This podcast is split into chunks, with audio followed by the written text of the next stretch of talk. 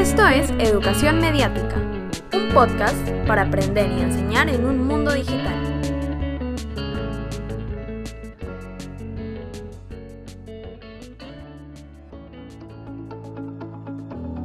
Hola, soy Julio César Mateus y quiero darles la más cordial bienvenida a esta cuarta temporada de nuestro podcast Educación Mediática. Junto con Emilia Fernández en la producción, trabajaremos para conectar docentes de todo el país con investigadores e investigadoras que estén produciendo conocimiento relevante. Los invitamos a escucharnos. En el episodio de hoy, hablaremos sobre teatro digital y educación. Hola Sofía, te saluda Elizabeth Carguamaca Pariona, docente de la institución educativa número 046 Víctor Raúl Aya de la Torre del UGEL 06 de Lima Metropolitana. Soy profesora de innovación pedagógica. Respecto a la investigación realizada por tu persona sobre la experiencia del teatro digital durante la pandemia por la COVID-19 en Lima, quisiera preguntar lo siguiente. ¿De qué manera el teatro digital puede permitir la interacción de los estudiantes, sus pares y los docentes creando un espacio de aprendizaje y qué herramientas digitales podrían ayudar a ello? Hola Elizabeth, ¿cómo estás? Mucho gusto, muchas gracias por tu pregunta. Soy Sofía Rebata Delgado, soy actriz y directora de teatro, soy investigadora, soy también docente, soy educadora y magíster en educación superior. En relación a tu pregunta, la interacción que se permite, eh, que permite el teatro digital entre los estudiantes eh, y los docentes, bueno, hay dos aspectos importantes en esto. El teatro es un arte, pero aplicado a la educación puede ser una excelente metodología para generar aprendizaje significativo.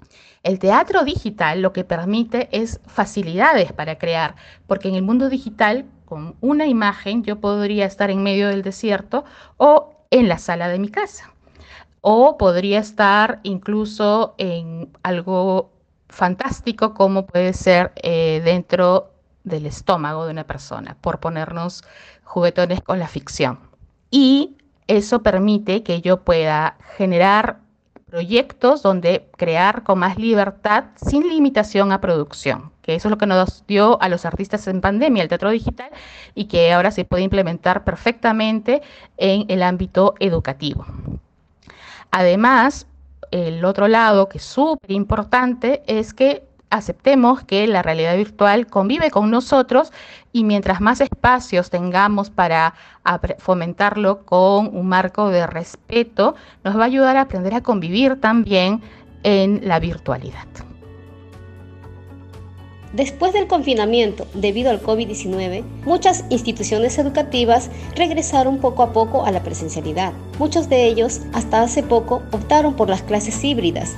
En ese contexto, ¿qué competencias pedagógicas y digitales se podrían desarrollar promoviendo el teatro híbrido en las aulas?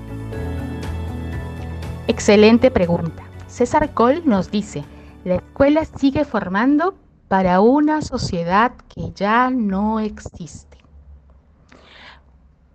En la etapa de pandemia, una de las cosas que tuvimos que aprender por necesidad fue familiarizarnos con el mundo digital.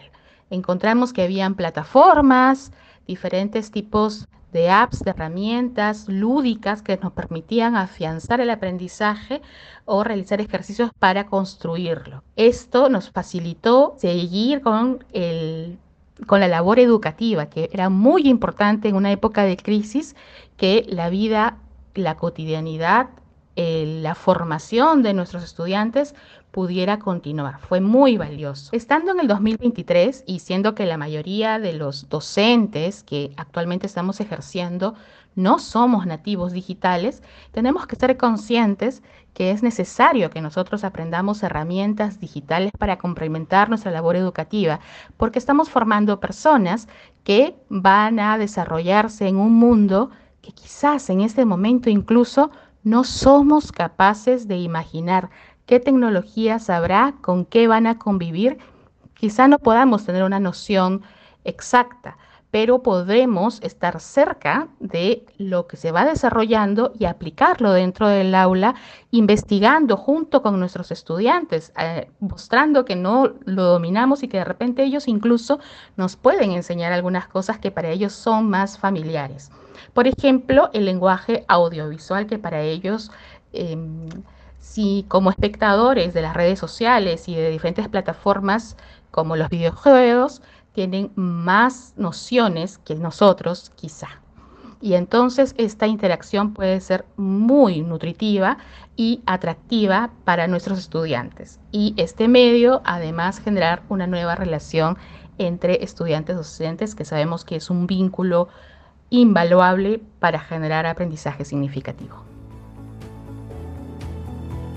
A partir de las fortalezas identificadas en el teatro digital, ¿Cómo ayudaría en el desarrollo de habilidades comunicativas el after de cada obra y a través de qué medios se podría realizar?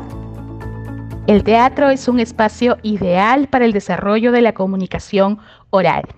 El after en el teatro digital es el espacio después de la función donde los artistas conversan con el público hablan sobre la temática de la obra, la estética, las reflexiones que han surgido después de ver la obra, o de repente, siendo un poquito más curioso, sobre la construcción de personajes, el proceso creativo, sobre qué los motivó a poner esta obra en escena. En el ámbito educativo, esto sería guiado por un docente que decidía el tema a discutir. Entonces, sería una invitación para que los estudiantes organicen sus ideas, presenten sus opiniones, sea por el chat escrito o, abriendo el micrófono, argumenten y contraargumenten de manera respetuosa. Y eso es algo que se necesita mucho. En las redes sociales siempre vemos posiciones extremas y cierta agresividad o mucha agresividad en la forma de expresar opiniones. Esto nos entrenaría a entender que en cualquier ámbito podemos dejar sentada nuestra posición, pero en un clima de respeto que facilite la convivencia y el desarrollo de ciudadanía. Charles Chaplin decía que la vida es como una obra de teatro, pero esta no permite ensayos. Yo creo que el teatro es un espacio donde podemos ensayar y entrenarnos para la vida. Muchas gracias. Muchas gracias. Un abrazo. Este fue un podcast producido por Julio César Mateus y Emilia Fernández. Si quieres seguir nuestro contenido, suscríbete en Spotify, Apple Podcast o tu plataforma de streaming favorita. Links a nuestro blog y a las referencias mencionadas durante el episodio están disponibles en la descripción. Esta es una producción para Educarred, proyecto de Fundación Telefónica y la Fundación Bancaria La Caixa.